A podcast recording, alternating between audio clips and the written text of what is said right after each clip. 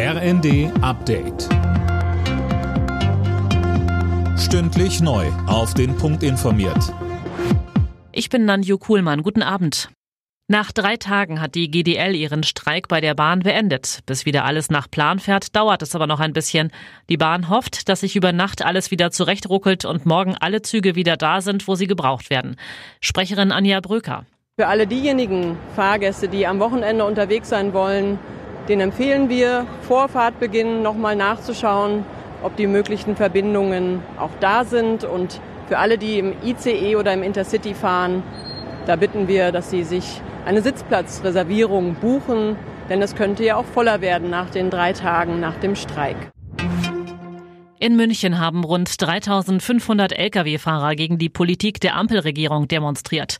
Sie beklagen immer höhere Lasten, zum Beispiel durch Lkw-Maut und CO2-Steuer, und sehen sich dadurch, wie die Bauern, gegenüber der ausländischen Konkurrenz benachteiligt.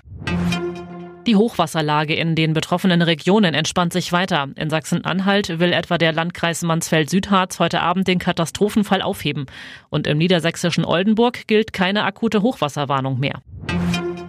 Die Fußball-Bundesliga ist aus der Winterpause zurück und dürfte mit einem ziemlich emotionalen Abend in München ins neue Jahr starten. Jana Klonikowski. Ja, denn vor der Partie Bayern gegen Hoffenheim wird in der ausverkauften Allianz Arena des verstorbenen Bayern-Idols Franz Beckenbauer gedacht. Beide Mannschaften laufen außerdem mit Trauerflor auf.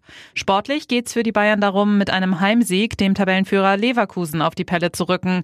Der Rekordmeister hat mit vier Punkten Abstand ja nur als Zweiter überwintert. Und nicht nur in München, sondern auch bei allen anderen Partien an diesem Wochenende gibt es Schweigeminuten für Kaiser Franz. Alle Nachrichten auf rnd.de